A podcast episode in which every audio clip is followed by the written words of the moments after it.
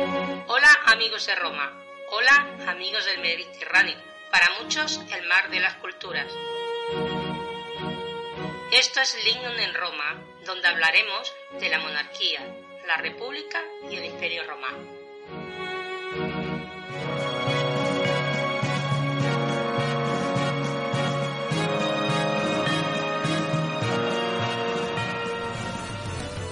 Salvete, amigos de Roma.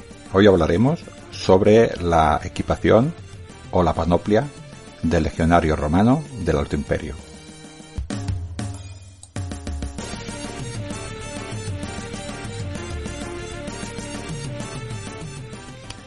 Este es el programa número 13 de Lignum en Roma. Es la segunda parte de la charla que hacemos mi amigo, mi frater de Legio, eh, de la Segunda Traiana Forti, Fernand Sayan, sobre el tema de la equipación del legionario de Trajano. Si venís directamente a este audio, os aconsejo que paséis al anterior, el 12, ya publicado, donde hablamos del scutum, del escudo, de la lórica segmentata y de las otras eh, lóricas, que serían las corazas, del supermalis, la prenda interior que protegía al legionario, de las mánicas, un refuerzo que se hizo sobre todo para el brazo derecho, y de la galea del casco. Como digo, este complementa al programa anterior. Así pues, la conversación empieza justo donde acabó el otro programa. Espero que os guste.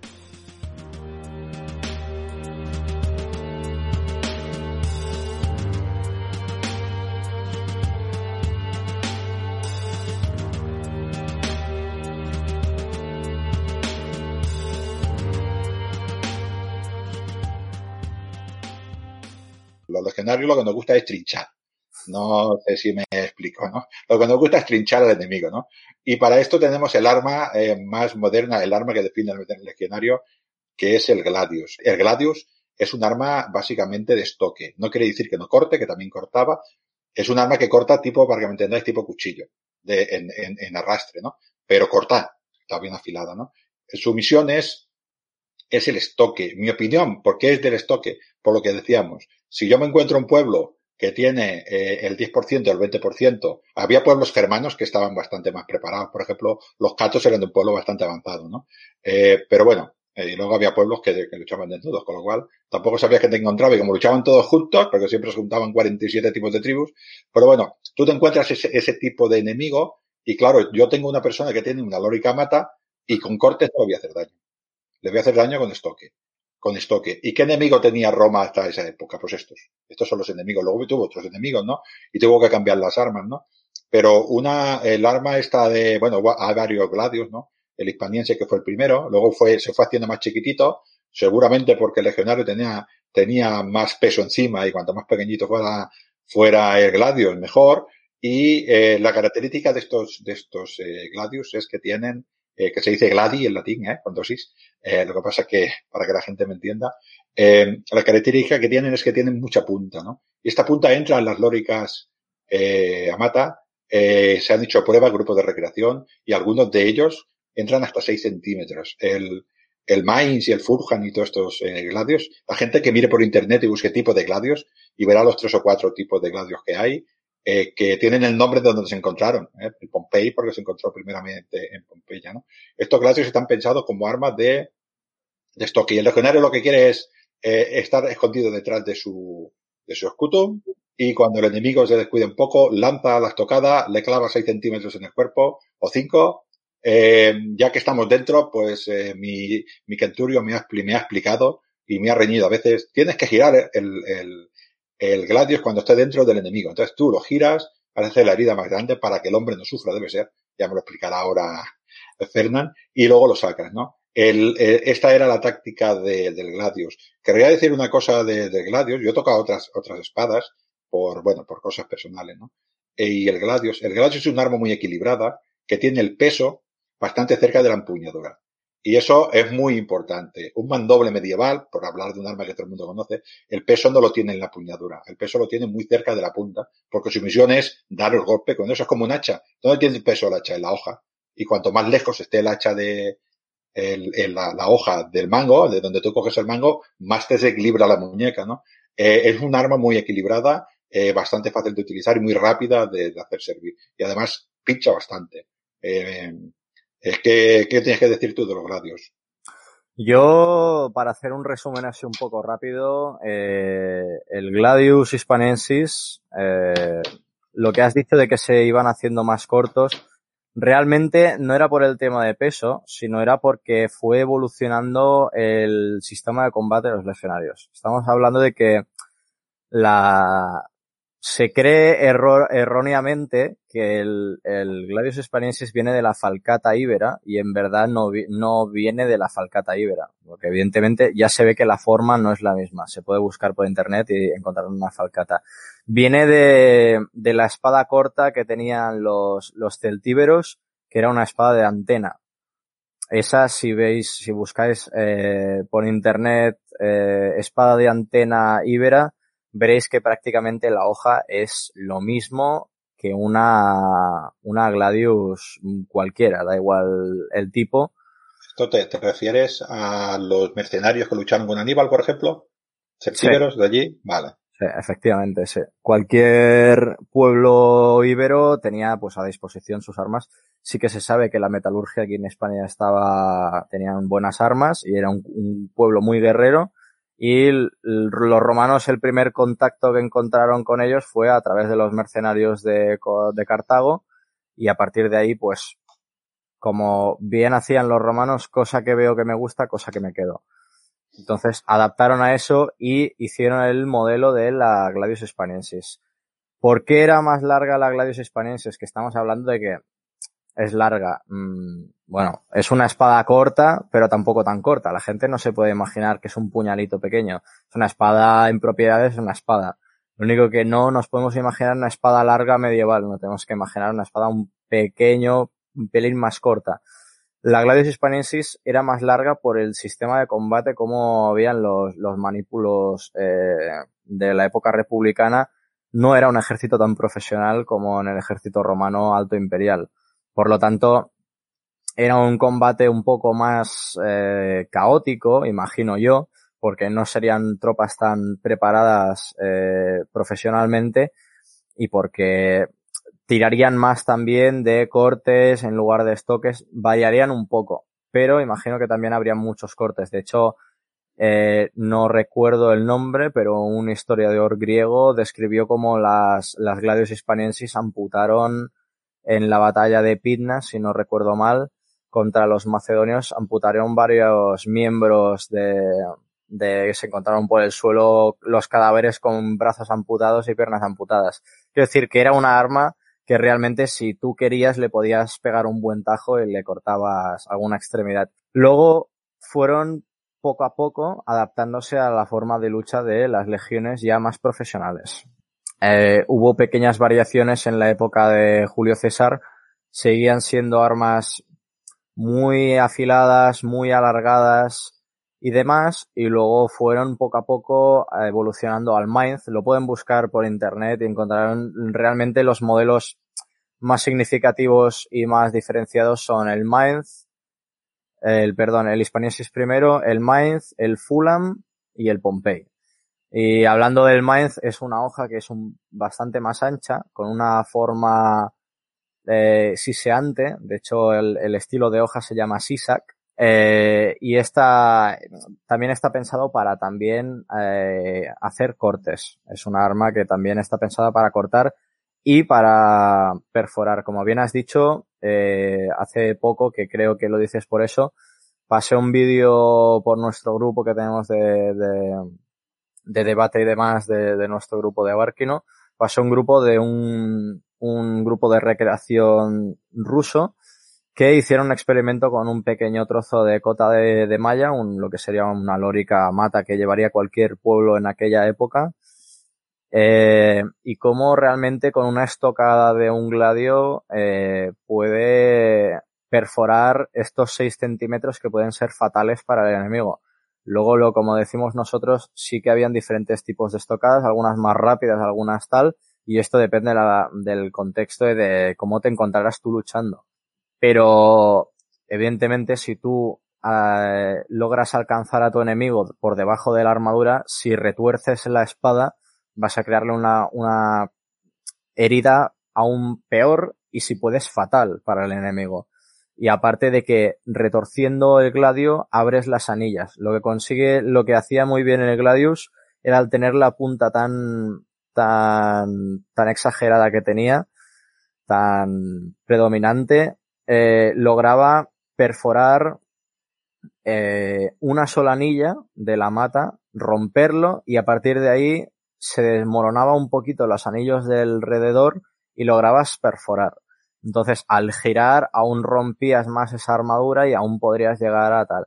También tenemos que tener en cuenta que los legionarios romanos eh, estaban entrenados también debido a, las constantes guerras civiles que hubieron a dar eh, estocadas quirúrgicas, es decir, porque en el caso de enfrentarse contra otros romanos, eh, llegar a dar estocadas por debajo de la armadura, por el cuello, por puntos donde la armadura no podría cubrirte. Eh, tirando a la, después de la Mainz, que sería la más parecida a la Hispaniensis, pero un poquito más acortada, pasaría a Fulham. El Fulham fue la, la que, digamos, la, el, el, Gladius que pasó entre Mainz y la Pompey. Eh, evolutivamente, pues fue cambiando y la, la Fulham sería como, para que nos entendiéramos, una Pompey, pero con una punta mucho más acentuada. Era, era lo único que lo diferenciaba, era el proceso evolutivo que fue ir cambiando. Y como vamos, como bien he dicho antes, eh, es por adaptarse al tema del, del combate legionario. Tenemos que pensar que el legionario debido a su gran escudo y todo, y al combate que tenía en, en formación cerrada, tenía que tener una espada para que no molestase y realmente fuera útil en un combate muy cercano. Estamos hablando de que tendrías que estar escuchando, o sea, oliendo el aliento de, tu enemigo a, la cara casi y luego apuñalándolo, evidentemente, sin dejar que te maten. Pero bueno, luego pasó a, a la Pompey, que la Pompey es la que es prácticamente es una, son, la hoja es recta, es paralela, con una pequeña punta. Y realmente la diferencia entre del modelo Mainz a la Pompey, las diferencias de centímetros que se acorta la hoja, tampoco es tan exagerado. Estamos hablando de 2, 3 centímetros a lo sumo, no cambiaba mucho sí que es verdad, pues eso, el, el trozo de punta que no acentuabas tanto, pues te lo comías un poquito. Y bueno, lo bueno a mí me gusta personalmente, yo en el grupo de recreación, eh, llevo una Fulham porque me pareció una, se encontró la, la vaina y todo y me parece preciosa, es, está decorada la vaina y todo, que también hay que tener en cuenta que los oficiales, al ser posible, se decoraban la Gladius como todo. Era, el ejército romano no hay que pensar tiempos oscuros, todo marrón, cuero, negro y rojo. Había, si podían, los romanos utilizaban todo tipo de colores y decoraciones y todo. Y les gustaba mucho meterse cositas por encima y tal. Eh, yo llevo una Fulham, sé que puede que no sea el, el, modelo más correcto para, para las guerras dacias, ya que eh, hay que pensar que el ejército romano eh, como por ejemplo pasó con Domiciano al enfrentarse a un enemigo o una crisis de juraría que la crisis que hubo de, de tanto de tantas guerras civiles en el siglo I hicieron que se fueran produciendo las gladios en masa y de una forma más sencilla y con las vainas no tan decoradas ni con tantas eh, chapas decoradas y demás. Y es por eso que fueron como, digamos, como Domiciano, no digo que con Domiciano, pero sí que el ejemplo sería Domiciano el más claro, eh, reformas militares del equipo. Entonces, hay que tener en cuenta que para la época de Trajano, la, la Gladius que era predominante, para no decir el 99,99%, era la Pompey. Sí que es verdad que puede que alguna reliquia de alguna legio, porque como bien sabemos a las legiones les gustaba tener su propia historia, su propia tradición y su propia y tener sus propias reliquias, sus propios estandartes, sí que algún oficial de alto rango podría tener alguna reliquia de la legión que fuera emblemática como algún casco más eh, antiguo o alguna glaviosa y demás. Entonces yo tengo un modelo Fulham que es, es, es bastante, es, bonito, pero bueno, nosotros tendríamos que llevar mayoritariamente la, la Pompey, que es la, sería lo correcto en, en época de acción. Bueno, pues Pompey lo llevamos la tropa, los oficiales eh, lleváis lo que queréis, que para eso sois oficiales, ¿no? sí, el, el, tema este que has comenzado al principio de la intervención de, de las diferentes técnicas de lucha, es cierto que como eh, la, las tropas se fueron cerrando, dijéramos, las líneas se fueron cerrando, es lógico que el arma eh, también se fuera haciendo más pequeña, porque si no, evidentemente molesta al compañero de al lado, es, lógico. Si yo, cuanto más grande sea mi arma, más, más espacio necesito. Esto eh, es básico. Yo, eh, pensando allí un día viendo tu, tu Minds, esto te digo porque me, ahora me he acordado, luego se me ha olvidado, pero ahora que me lo has contado, eh, yo creo que una, una causa posible del cambio del Mainz a Pompey, porque son prácticamente igual de grandes, eh, el Pompey es, eh, la punta es un triángulo equilátero, para que la gente lo entienda, es un triángulo equilátero. Y el, el Puljan, la punta la tiene bastante, es isósteles, pero el, el vértice es muy cerrado. Yo creo que este, este gladio se rompería más, la punta. ¿Eh? Y es posible, es posible que eso también fuera un factor de, de cambio. Y otro cambio, yo creo que es más fácil hacer el Pompey que, que el otro. En serie. Lo que dices tú de las guerras y eh, los emperadores, eh, hubo muchas guerras eh, civiles y, y, claro, que eso no se tiene que cambiar. No es lo mismo enfrentarte con una persona corazada, la, la técnica que de hecho, si el, la persona que tengo delante mío tiene una lórica escuamata, no le voy a lanzar una tocada.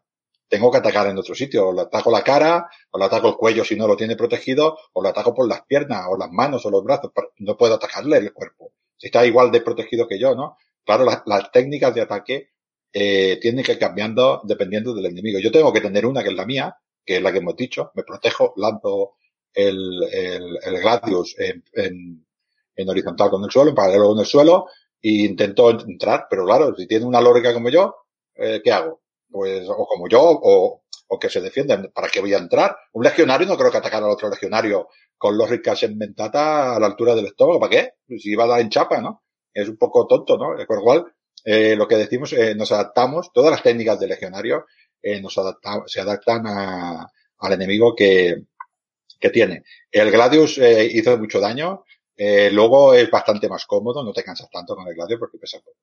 ¿Eh? y es rápido de sacar, rápido de, de, poner. Es un arma muy ligerita y es un arma que para lo ligera, lo ligera que es, parece mentira el daño que hace. ¿eh? Es, es algo terrible, ¿no? Eh, de hecho, Julio César, en el tema de la, de, de, de la técnica de combate de los legionarios, eh, instaba a sus, a sus legionarios en la guerra civil contra Pompeyo, contra el Senado, eh, a dar estocadas en la cara. De hecho, se sabe el, el, famoso centurión que murió por una estocada en la boca, pues mmm, se, se, se, debe a eso. Se, realmente los legionarios sabían muy bien dónde dar y, y, cómo dar y entrenaban todo el día para ello. Entonces eran máquinas, era de a base de repetir, si nosotros ya lo tenemos interiorizado y ellos lo deberían hacer casi automático. Deberían analizar la situación y decir, vale, acaba de levantar el escudo y le voy a dar una estocada en las piernas o por debajo y tal, y sería, sería casi instantáneo. Lo que también eh, diferenciaba a los romanos era que, por ejemplo, con, con pueblos eh, bárbaros, mm, por ejemplo, germanos o, o, galos, tenían espadas largas. Entonces tú al tener una espada larga, lo que estábamos diciendo antes, necesitas mucho espacio para maniobrar esa espada. Entonces, en el tiempo en que tú estás maniobrando, levantas el brazo para darme una estocada de arriba abajo, yo igual con un gladius cubierto con mi escudo bien a salvo, ya te he dado tres estocadas en el vientre y estás en el suelo muriéndote, desangrándote para rematarte con, con una estocada o con la escalera.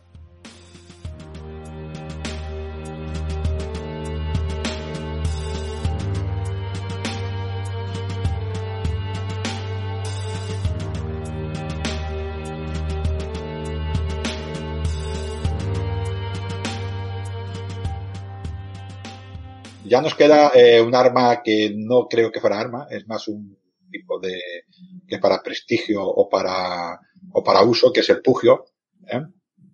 que es eh, yo creo que lo que no era un arma en sí. Algunos dicen que se utilizaría como arma de repuesto. Me parece que, que poco arma. Yo, creo que era, o bueno, o, tu navaja que utilizabas o sencillamente lo que has dicho de los oficiales. Yo tengo un prestigio, igual que los oficiales se tuneaban su, su equipo para decir yo tengo una clase superior a la tuya, por, entre los soldados existía lo mismo. Perdona que yo ves lo que llevo, valgo más que tú. Yo creo que el pugio más vale para eso, ¿no? Como bien dices, sí que podría, en hipotético caso, servirte como una arma muy, muy, muy de último recurso, pero realmente no lo veo muy factible. Pensamos también que el ejército romano, eh, cuando, de hecho, el, perder el equipo, parte del equipo era un sacrilegio y de hecho te lo hacían pagar muy caro y no en el hecho de que te lo hacían pagar con dinero, sino que te lo hacían pagar con, si hacía falta, con tu vida. Eh, los castigos en el ejército romano de disciplina era muy severa y entonces mm, dudo mucho que un legionario fuese a, a perder su gladios en combate. De hecho, sería lo último que perdería. Antes perdería cualquier otra parte del equipo que es tu arma principal y con la que has luchado tantos años y, demás. Aparte de que es lo que estamos hablando. Cada legionario, cada oficial o cada todo ornamentaba su, su arma de alguna forma. Entonces, mm, de hecho, Julio César ya eh, lo decía que daba armas muy bonitas y lóricas y demás a sus oficiales para temor a perderlas en batalla. Eh, entonces no morían, intentaban no morir, no exponerse necesariamente. Entonces el puyo yo creo que sería algo más ornamental, algo más eh, simbólico, lo que estamos hablando del estatus. Se han encontrado, hace muy poco se encontró, creo que, si no me equivoco, creo que es Vindolanda, pero se han, han encontrado muchísimos puyos, se han encontrado muchísimas vainas y de diferentes formas y colores. Eh, hay puyos que tienen una forma de hoja más ancha, hay algunos que tienen la forma más, más finita y demás. Y lo que sí que el, el último que se encontró era básicamente la vaina y el puyo era plata. Plata ornamentado, pintado. De hecho, cuando lo pudieron restaurar, que quedó casi nuevo de trinca, fue una, una barbaridad. Yo cuando lo vi quedé alucinado era súper bonito como pintaron como incluso con detalles pintados, con formas geométricas, con piedras semipreciosas. Entonces estamos hablando de que yo creo que, por ejemplo, un centurión, el, un primus prior, por ejemplo, un, un jefe de cohorte, no el primus pilus, eh, un, un, jefe de corte eh, pudiera ostentarse más que un optio de la última corte un puyo más ostentoso y más mm, detallado, con más grabados y demás. Entonces, en el campamento, por mucho que se conocieran todos, también, igual que la, la Witis o, o el Astile, para que lo sepa la gente, la Witis era el, el basto de mando de, el bastón de mando con el que repartían disciplina a los centuriones y ostentaba el poder y les daba su rango y la Astile era un palo con una bola para mantener la línea y castigar también a los soldados de los optios, sería lo mismo, sería señalar el estatus, el, poder. Entonces, era como el que te daría el, el, el rango, ¿no? Es, eh, yo llevo una Witis, de hecho, en toda la historia se ha ido viendo. Si ves a cualquier eh, cuadro del emperador Carlos, por ejemplo, a caballo, lleva su, su bastón de mando en, en los cuadros, pues viene a ser lo mismo. Yo creo que sería en el campamento, llevarían su kingulum, con su pugio puesto y verías evidentemente que estaría súper ostentoso y dirías, buah, yo si gano dinero quiero uno como este. Evidentemente un soldado, un, un tirón, un, un recluta raso que acaba de entrar en la legión, no se podría permitir un pugio como se podría permitir, por ejemplo, un evocatus o un, o un optio o un aquilifer.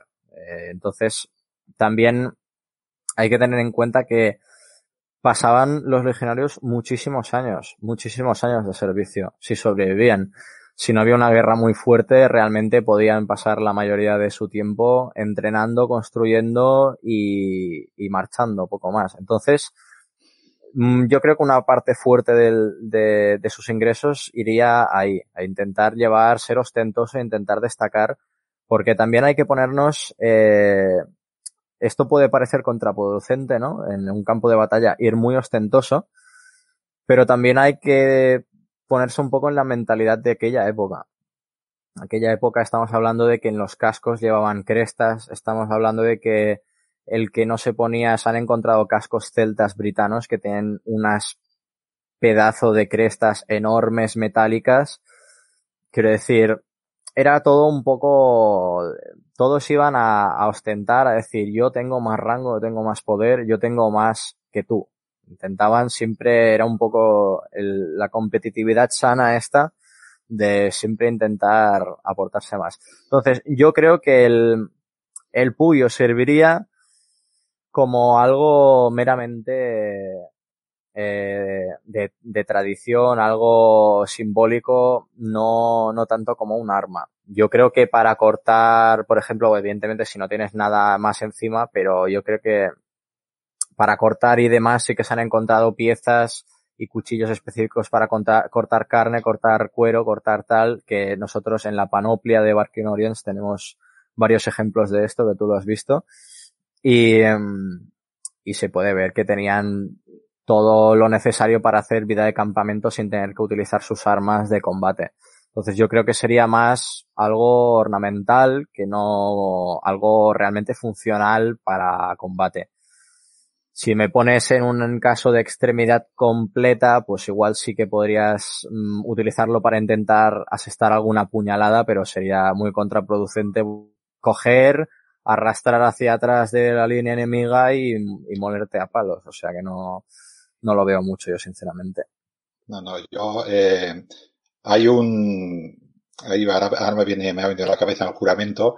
Eh, los legionarios cuando entraban a la legión hacían un sacramentum, un juramento a Roma, pero luego cuando iban a su unidad hacían otro, otro sacramentum a la unidad donde se, donde se incorporaban, ¿no? A su corte.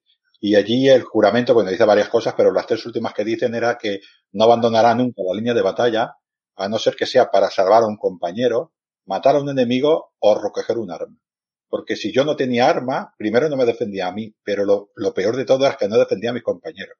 Y por eso los castigos eran tan duros. Por eso yo creo que una persona de estas, cuando perdiera un arma, cogería aunque fuera la del enemigo lo que fuera, si el enemigo tiene un hacha, pues yo, yo con un hacha, no sé qué haré con él, pero la, ese tío cuando acabara la batalla y estaba con un hacha en la mano, ya buscaría su arma ya, porque, porque era importante. Lo de ir con las cosas estas, um, los romanos tenían una frase también que decían que uno era esclavo de lo que no puede llevar consigo. Con lo cual la riqueza, eh, muchas veces la llevaban encima. No sé que algunos tenían familias, que no podían tener, pero bueno, y ahí por ahí se podía escapar un poquitín, ¿no? Pero, pero sí que es cierto que llevaba mucha riqueza encima y como has dicho tú, eh, cuando yo veía eh, seguramente eh, todo lo que llevaba encima a un pilus prior, ¿no? Un, centurión de una primera centuria de cualquiera de las cohortes, cuando yo fuera al, al, pilus primus, que era el primer centurión de la primera corte, seguramente en los adornos serían totalmente exagerados. Seguramente solo por el adorno lo tendría que reconocer. Este tiene oro y el otro tiene menos oro es estatus, es, es, vamos, el Roma va así por estatus, no, no hay más. Si yo puedo, si yo tengo más dinero que tú, eh, pues lo muestro. Y si no lo muestro, eh, pues es que no soy romano. Debería ser de otra, debería ser de otra clase, porque los romanos lo mostraban todo, ¿no?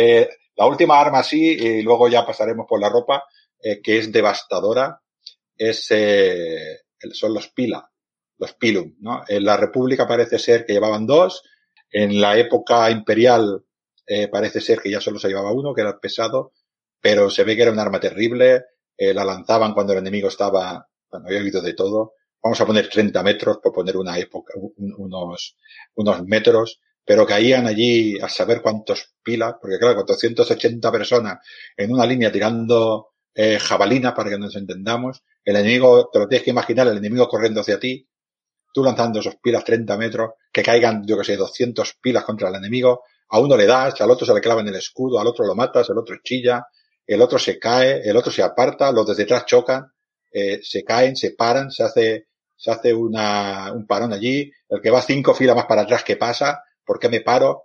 Cinco que no les ha dado nada, llegan solo a los, a legionarios y evidentemente los trinchamos.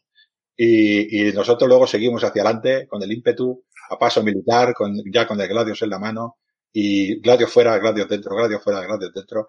Eh, el impacto de la caída de los Pila encima de esa gente debería ser bestial, debe ser, debería ser algo enorme. Y seguramente no se tirarían todos a la vez. Los primeros que iban a luchar lanzaban los Pila y los de detrás, y espérate que acercaos, acercaos más que vamos a tirar detrás y ya con todo el apitolamiento que había allí de, de hombres que venían corriendo allí todos parados, porque claro, no hay sitio, pila que caía, pila que mataba a alguien, ¿no?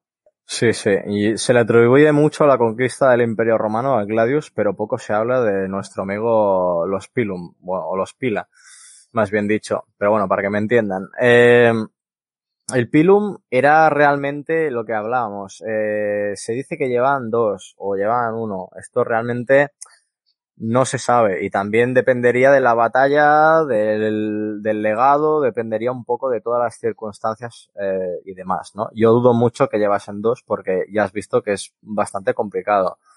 Entonces, sí que es verdad que en época republicana, a lo mejor, al enfrentarse más con pueblos, eh, con elefantes o con carros falcados o con, bueno, diferentes enemigos que encontraban, eh, sarisas y demás, necesitarían más proyectil. De hecho, estaban los, los, los huelites, los bélites, hacían, eran como los peltastas griegos que hacían hostigamiento al enemigo. Igual a estos llevaban siete jabalinas o y dos pilum o vete a saber. No lo sabemos a ciencia cierta.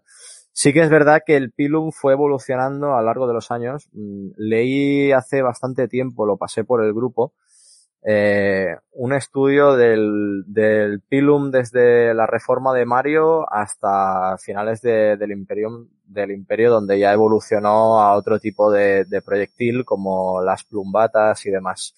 Pero el Pilum eh, era una arma devastadora porque era una arma que realmente podía romper una formación enemiga con una facilidad asombrosa. Hay que tener en cuenta que popularmente se cree que el Pilum al, ser lanzado y al impactar contra un escudo se dobla. De hecho, es bastante difícil que se doble. El hierro ese no es tan fácil de doblar, pero sí que es verdad que eh, como todo el peso recae en la parte de madera o en la, incluso si es el pesado como en las guerras dacias, eh, con encima una bola de plomo para añadir más, más peso ahí, llevabas clavado en el escudo un, una jabalina que tú no podías sacar. Entonces tenías que abandonar ese escudo.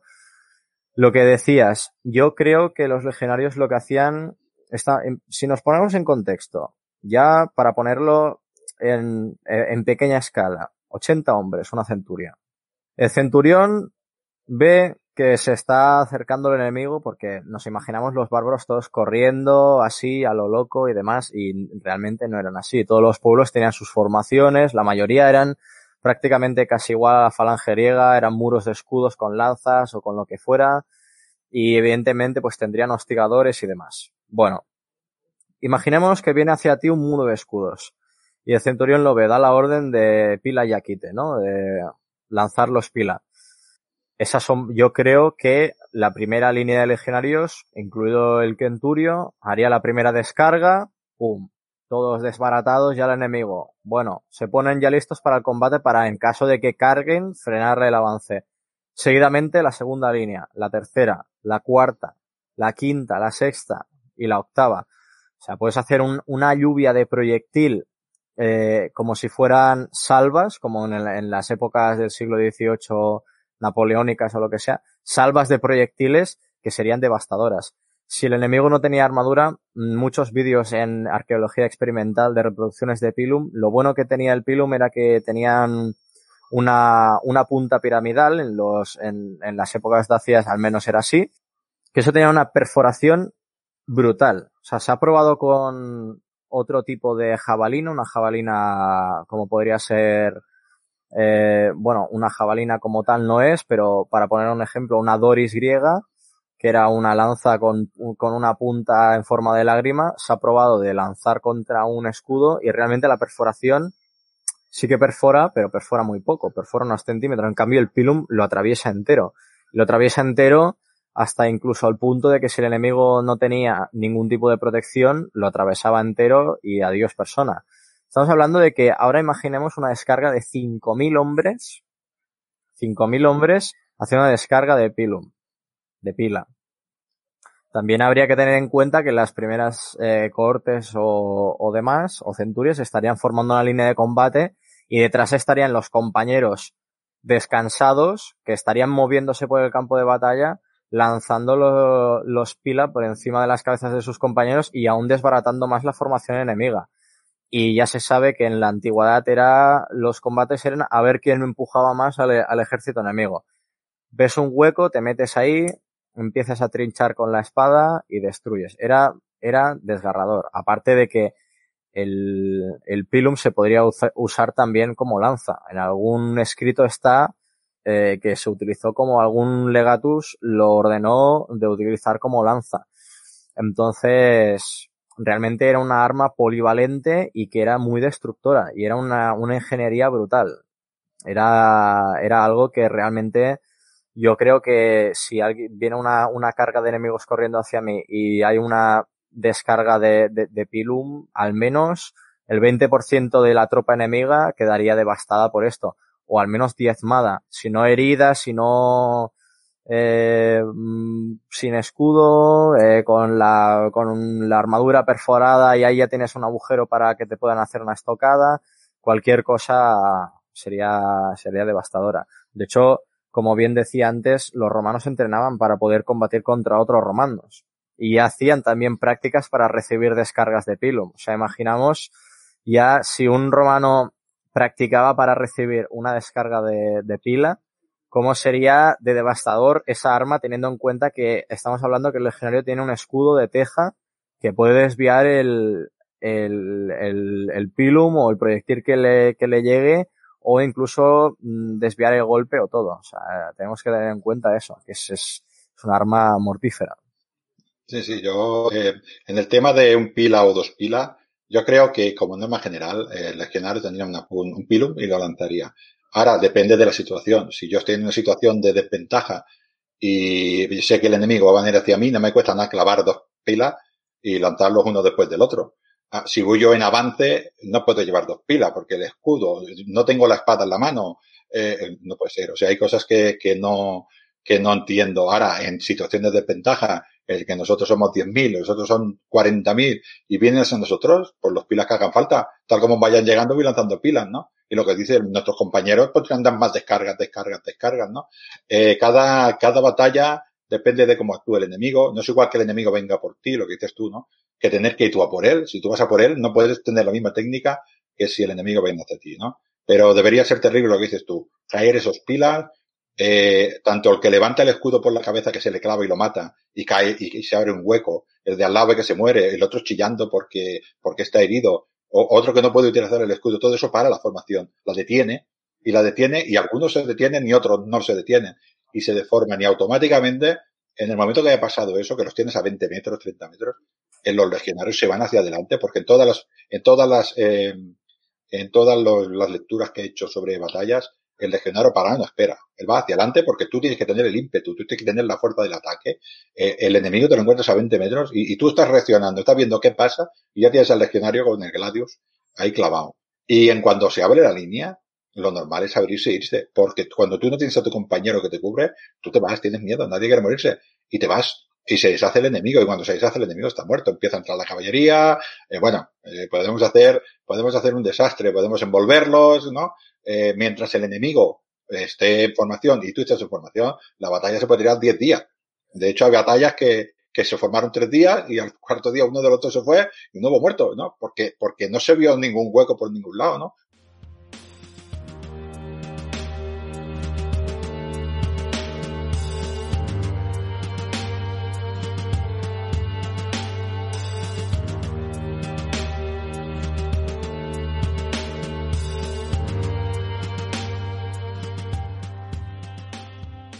Estamos, eh, el tema de las túnicas, eh, bueno, como siempre, eh, las túnicas, em, yo creo que es un, es un tema de adaptación. Las primeras túnicas sencillitas, eh, eh, porque hacían menos eh, frío y menos tal, y conforme se fue, no sé si fue por cuestión de barbarizar el, el, el imperio, que también se barbarizó, o por una cuestión de que hacía más frío, o que los legionarios sencillamente fueron a zonas más frías, eh, las túnicas pasaron a ser un trocito de tela con una, con una correa, bueno, con una, con una cuerda, a pasar ya túnicas con mangas, eh, dobles, triples, ¿no? Y lo de los colores, pues ya sabes que es un, es un debate que no vamos a acabar nunca, es interminable. Yo soy de la opinión, igual que tú, que el común de los mortales, la tela la tenía cruda, tal como salía. Porque no hay que pagar tintes. Y cuando ya aplicas un tinte, pues ya estás marcando categoría social. Sí, sí, el tema de, la, de las túnicas, de, el, sobre todo el de los colores, ahí ya, eh, bueno, eh, yo no creo que cada legión tuviese un color diferente porque estamos entrando en uniformidad, que cosa en que en la, repito, en toda la historia, hasta a partir de los ejércitos profesionales eh, del siglo XVIII, no existía. La, muy finales del XVII, empezando el XVIII, no existía uniformidad. Y estamos hablando de muchos, muchos siglos después de, del Imperio Romano. Entonces, no, yo dudo mucho que hubiera una túnica que dijeran, esta la llevas porque tal. No. Eh, evidentemente, es lo que te estaba diciendo antes con el Subarmalis. Eh, hay tintes y tintes. Hay tintes que se pueden hacer muy baratos, que seguramente para a ti te gustaría llevar pues túnicas diferentes, ¿no? De diferentes colores, pues por ocasiones diferentes. No es lo mismo la, la, la túnica de jetreo de, irte a la batalla que la túnica de los domingos, ¿no? Para que nos entendamos de la ceremonia o lo que sea. Evidentemente ahí tendrían que, que llevar túnicas y túnicas y diferente, diferente calidad y, y tal, ¿no? Eh, yo el tema de los tintes, yo entiendo que muchos grupos de recreación para que se distingan unos a otros, estoy hablando desde la recreación. Yo todo esto estoy, todo lo que digo lo, lo digo desde la recreación porque es el, la principal fuente de, de conocimiento a la cual yo me baso y he ido investigando a partir de ahí intentan coger siempre el tópico de, del, del, romano de Hollywood de, de, llevar la túnica roja o el otro para diferenciarse la lleva azul. Eh, bueno, yo no soy muy partidario de eso, yo soy más partidario de como hablamos, de que la, la túnica de, de, de, batalla, la túnica de ajetreo, de construir un campamento y demás, que la deberían llevar sucia más no poder, no la lavarían en semanas o se les rompería a cachos, sería cruda, sería una, una túnica pues que no necesitas meterle ningún tinte porque no, ¿para qué te vas a gastar los denarios en tinte si te lo puedes gastar en vino, no? Entonces, eh, el tema de las túnicas es, es bueno, el, de los tintes es un tema que, bueno, mucha gente puede decir. Sí que se han encontrado eh, mosaicos y demás más, tardan, más tardanos con diferentes colores o incluso mosaicos con diferentes colores de, de, túnicas. Entonces sí que se sabe, porque juraría que hay un libro que especializado en eso, que ahora mismo no me acuerdo, es que todo esto son cosas que claro, vas mirando tantas cosas y yo no soy historiador, que ya al final se te va santo cielo, pero que explica eh, las fuentes, los, los colores que eran, digamos, para los pobres, eran lo que serían Mm, tintes que serían baratos y fáciles de producir y los otros que fueran más ostentosos, más de la categoría ecuestre y todo lo demás, ¿no? Entonces, el tema de mm, túnicas de manga larga, túnicas y demás y cómo fue evolucionando, yo creo que no fue por tanto por la barbarización del ejército, sino por, por cambiar también eh, la praxis, ¿no? Estamos hablando de que al principio los romanos, ¿qué eran? Eran un, pueblo descendiente de qué? De etruscos y de, y de griegos. Básicamente eran algo parecido. Entonces yo creo que llevarían la, las típicas túnicas griegas, cuanto más cortas mejor, porque denotaba la, la masculinidad. Aunque parezca, parezca irónico hoy en día, cuanto más corta era la túnica era que más masculino eras. Entonces, eh, también hay que entender que obviamente tú cuando vas conquistando territorio y vas llegando al limes, no te vas a ir en manga corta al, al, al invierno alemán en pleno, aunque estés en un castra de invierno, no te vas a quedar ahí muerto de frío. Entonces, yo creo que, de hecho, hay, mira, esto lo he buscado porque sabía que saldría.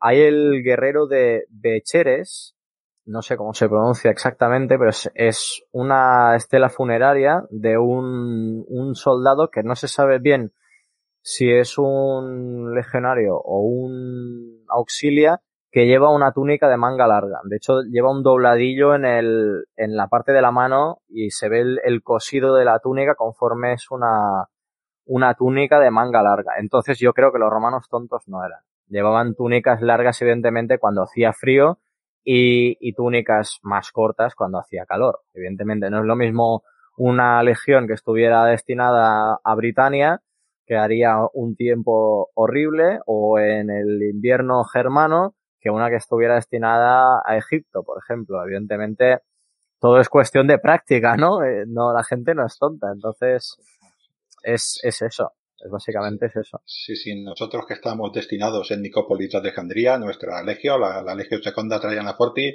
con manga larga no vamos a ir. A un compañero que esté en Vindonisa, eh, este es en, en, en, Austria, creo que en Vindonisa, seguramente sí que se pondría esta, ¿no? O el Castravetera también se pondría esto, ¿no? es, es normal, parece. Eh, yo es que me, me, parece lógico, ¿no? De ahí también la incorporación de lo para cae, ¿no? Eh, y la otra, ¿cómo se llamaba esto? Las faskie, lo de los pies. Sí, los fasques, los fasques. Esto también para protegerse. Es cuestión de, de que hace frío. Es que, claro, es que en Britania, en un, en, en Chester, que estaba allí, creo que la, la, la 20, eh, eh, la Victrix, allí, ¿cómo se llama? Eh, Valeria Victrix, eh, sí, eh, claro, allí hace, hace niebla. Hace, eh, yo creo que verían el sol cinco días al año. Esta gente pues tendría que ir bien tapado. No puede ir igual que uno como, bueno, lo que he dicho yo, los que estábamos en, en Siria o los que estábamos en, en Egipto, ¿no? Eh, parece bastante lógico, ¿no? Eh, como abrigo hay gente que dice que es Agun y otros que dicen que mm, la, ¿cómo se llama? No, el parlamento es de los oficiales. Esta, eh, la paénula es la de la capa, ¿no? Sí. Es la que tiene, dijéramos, gorro, más parecido sí. Sí, como ser un poncho militar, sí, básicamente. Muy bien, ¿no? Eh, creo que la diferencia es la fígula, ¿no? Y la otra, creo que la otra la, la tenía ya unas, no serían botones, pero sí una, una especie de, de cordaje diferente, ¿no? La, la pénula. Sí, sí. Eh, sí, como bien dices, aparte de las túnicas largas que podrían tener los legionarios, de hecho, reitero, otra vez, Adam Cleese, el, en el monumento se ven túnicas que ya pasan a ser más largas incluso que por encima de la rodilla. Entonces ya imaginamos que irían evolucionando. Luego ya se ve que en el Imperio Romano pues las man empiezan a llevar tendencia de mangas largas y pantalones. Lo que llevaban los, el ejército romano para, para calentarse era lo siguiente. Era túnicas de manga larga, y todo esto hay, hay pruebas y hay estelas y tal que lo, lo demuestran. Luego estaban los bracae, que eran unos pantalones cortos. No, sería como unos pantalones piratas, para que lo entienda la gente, que llegarían por debajo de la rodilla, más o menos, aproximadamente. Luego podrían tener, evidentemente, pantalones largos. Los auxilias, sobre todo, los llevaban mucho esto, pero bueno, esto ya era por, por tema de cultural. Pero evidentemente un legionario, si veía que le funcionaba al auxiliar un pantalón largo, él lo llevaría. Luego está el tema de los fasques, que los fasques, para que la gente lo entienda, son unas polainas. Son polainas que se enrollan en la parte del, de, de la pierna, de la parte baja de la pierna, de la espinilla, que aparte de esto, juntamente con la túnica, el bracae, que es el pantalón corto, y las polainas, hacían como un pantalón largo, que es lo que yo a veces he llevado. No sé te has fijado que yo llevo unos fasques y muchas veces eh, nuestro compañero Antoni, otro optio, recientemente ascendido, eh, también le dejo los bracaes y demás y ahora pues bueno, ya estamos intentando, ya que empieza también en Egipto, tenemos nuestras noches de, de invierno frío, empezamos a llevar más bracae Eh, entonces los, los fasques, las polainas estas, también servían durante las marchas. De hecho, se encontró, se han encontrado, se ha encontrado una pierna con una, con un fasque enrollado que era, también lo utilizaban los legionarios al marchar. Nosotros tenemos la, la percepción de que marchaban siempre por calzadas. Pero hay que también entender que cuando marchaban a territorio enemigo o cualquier otro sitio, era todo campo. No era como ahora que hay todo de carreteras. Era todo campo. Entonces, sí que las legiones tenían como unos tapadores, uno, unas tropas eh, concretamente especializadas en aplanar el camino y cortar pues la mayoría de arbustos y demás, pero eh, sí que seguían habiendo pues las plantitas, cualquiera que se haya ido a hacer una excursión por la montaña lo habrá visto. Si no llevas pantalón largo, acabas con las piernas llenas de arañazos, eh, picaduras de mosquito o sobre todo arañazos y de cortes o lo que sea. Entonces los legionarios no eran tontos entonces también llevaban esto durante las marchas para evitar evidentemente esas rozaduras. Estamos hablando que los legionarios tenían que marchar muchísimos kilómetros cuando marchaban hacia la batalla cuando o simplemente para entrenar. O sea, los legionarios marchaban una barbaridad. Entonces, tendrían las piernas destrozadas si no fuera por, por estas polainas, estos fasques que llevan en las piernas. También hay que tener en cuenta lo que podría ser una moda británica, que son las sandalias con calcetines. Los romanos, los romanos también tenían, también tenían calcetines, de hecho en Egipto se han encontrado, y, y se llaman udones. Normalmente estaban hechos de lana, eran, juntamente, si tú tenías, eh, una túnica de manga larga, unos bracae, unos fasques eh, y los udones, todo junto, ya estabas prácticamente, era como hoy en día llevar ropa de invierno. Era todo de lana, todo lana gruesa, era todo, los udones yo también tengo, y de hecho pronto tú también los tendrás. Y también hay que entender que las Caligae eh, crean muchas rozaduras. Es cuero, es como llevar una bota militar. Yo no he hecho la mili, pero muchos de vosotros que habéis hecho la mili sabréis que cuando te hacen correr, marchar o lo que sea con las botas, del roce te quedan unas llagas y unas ampollas impresionantes. Entonces también imagino que llevarían los, sudones por comodidad. Eh, luego lo que me estabas comentando, el sagum y la paénula.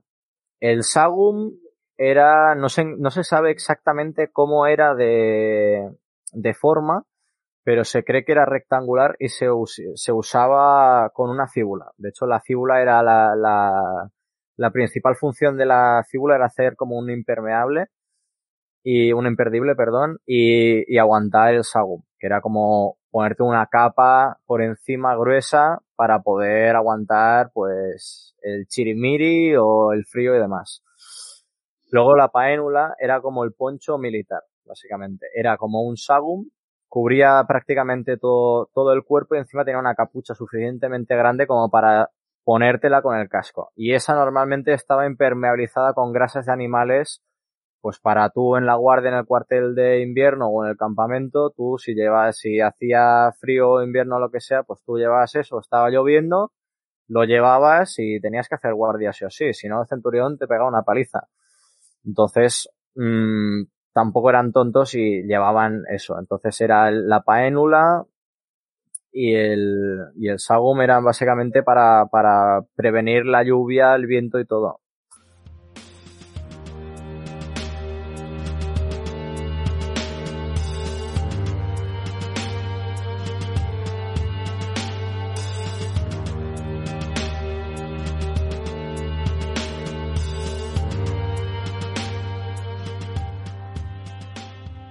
Faltan, nos faltan dos elementos eh, que son los que creo que más definen al legionario, pero eso lo he dejado para el final.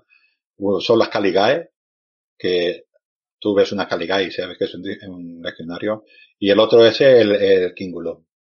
Es un legionario fuera donde fuera, si iba con su kingulum y sus, sus caligae, eh, lo que has dicho, para apoyar lo que has dicho, que la inmensa mayoría de las veces los legionarios, eh, primero que eran los que normalmente hacían las vías, con lo cual primero pasaban ellos, antes que estuvieran que estuvieran las vías, ¿no? Iban por el campo, es que las, eh, las Caligae tenían tacos de hierro, al igual que los tienen los futbolistas hoy en día. para no repalar en la, en la hierba y para poder apoyarse en una posición cuando ellos estaban en combate, eh, bien apoyados allí, allí no se movía nadie porque aquellos se clavan.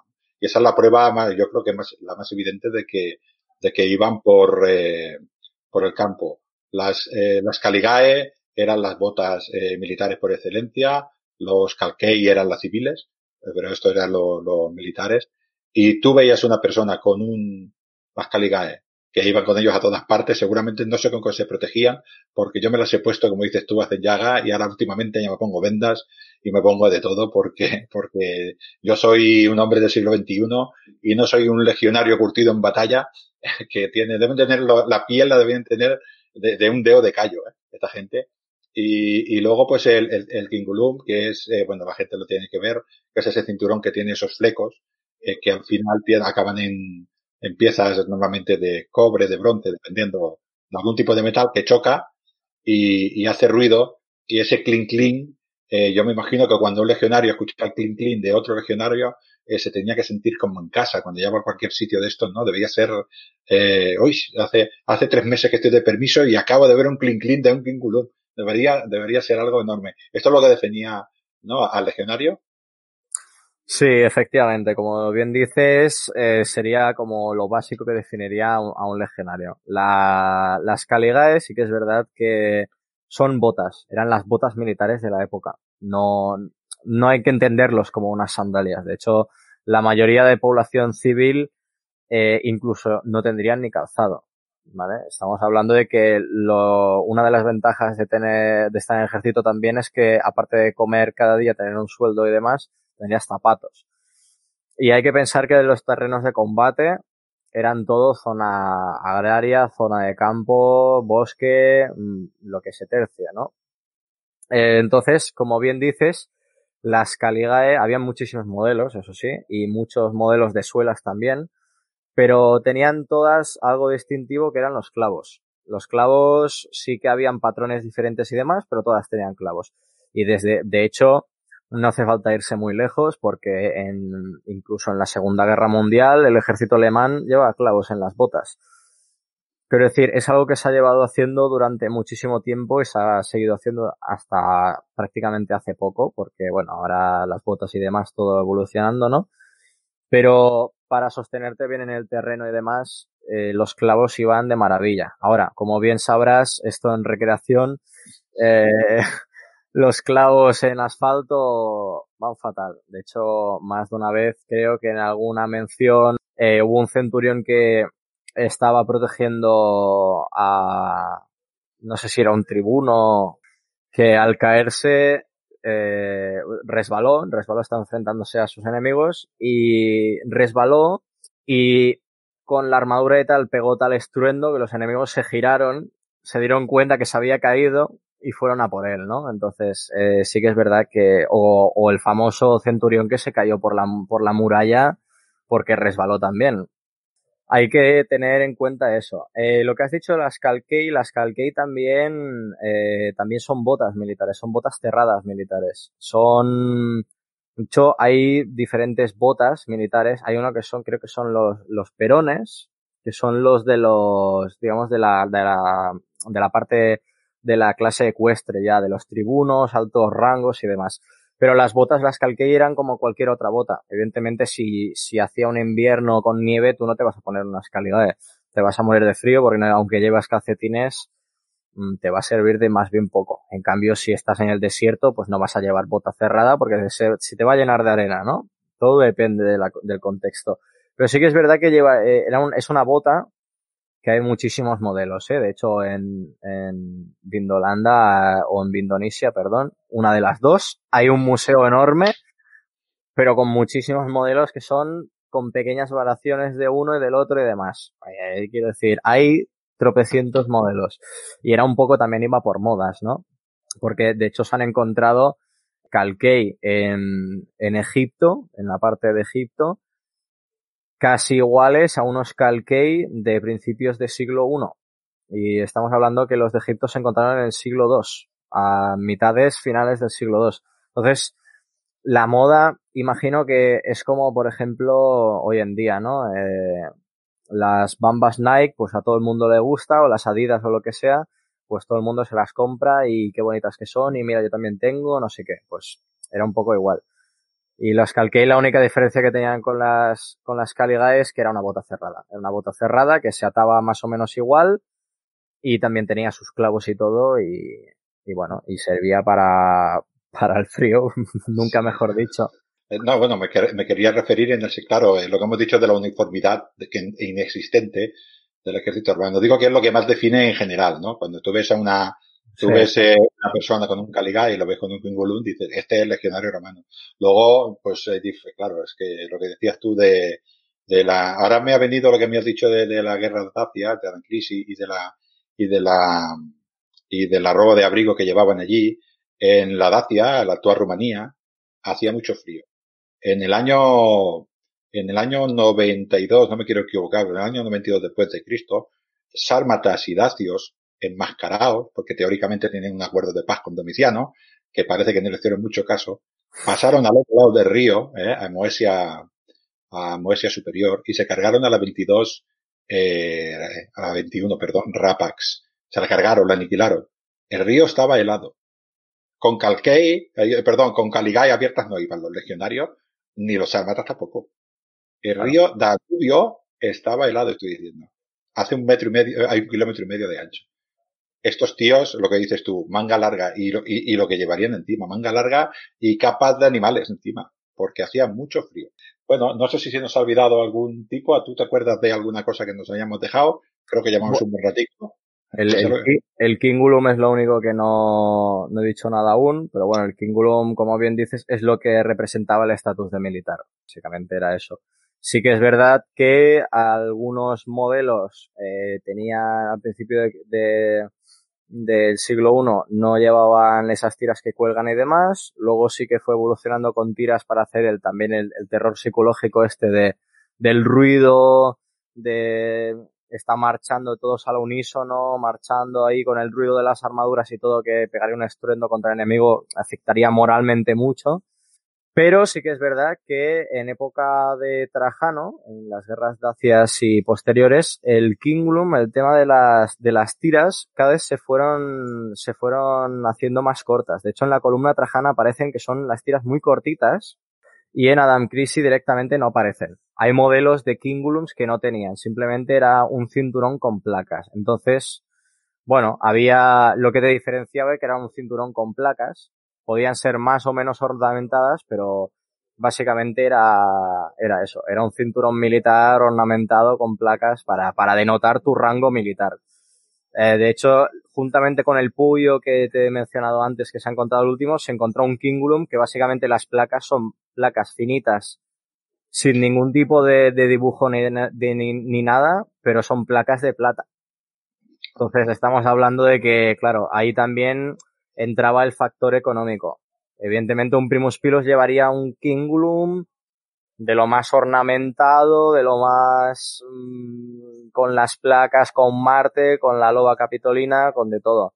Ahora, los otros, pues evidentemente igual irían pues con, con cuatro placas así, de lo más simples y, pero bueno, que sería lo que denotaba tanto las Caligae como el Kingulum, lo que denotaba el rango de militar a los soldados. Claro, esto era, yo me imagino también que era una, una manera de decir a todas estas guardias, entre comillas, ¿eh? urbanas, si podríamos llamarlo así, todos estos guardianes de según qué ciudades, que en teoría en las colonias y municipios entonces estaba prohibido llevar armas, sin embargo los legionarios, quitando el Pomerium de Roma y algunas otras zonas eh, sacras, sí que podían llevar armas, ¿no? Podían llevar sus gladios porque esto denotaban, eh, denotaba su, su diferencia con el ciudadano normal, ¿no? Con el kibius normal.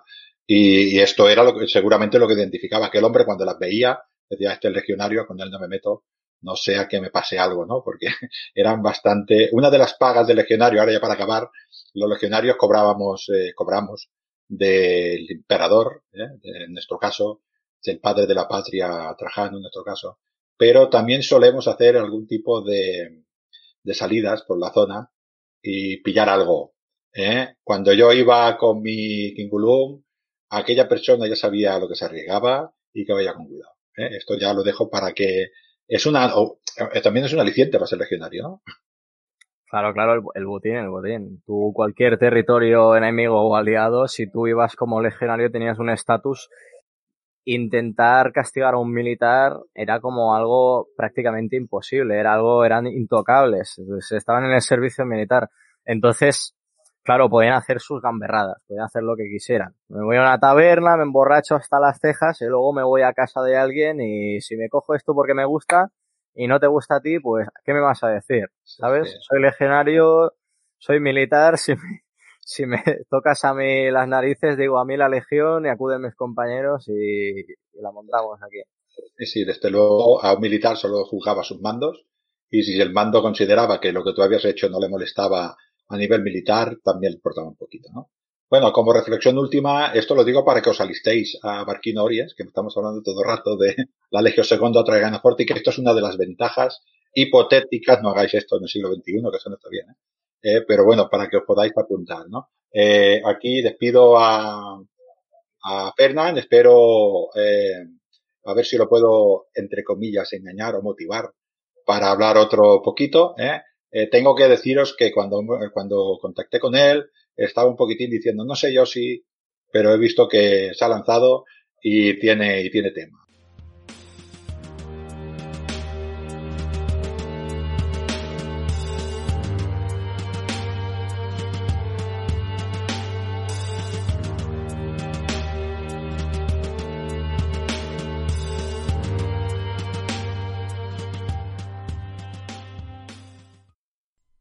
Hasta aquí este audio, el número 13 del Lignum en Roma, que complementa al 12, eh, en el que hablamos sobre el Scutum, la Lórica, la Mánica y la Galia. Espero que os haya gustado y hasta otro audio, amigos del Mediterráneo.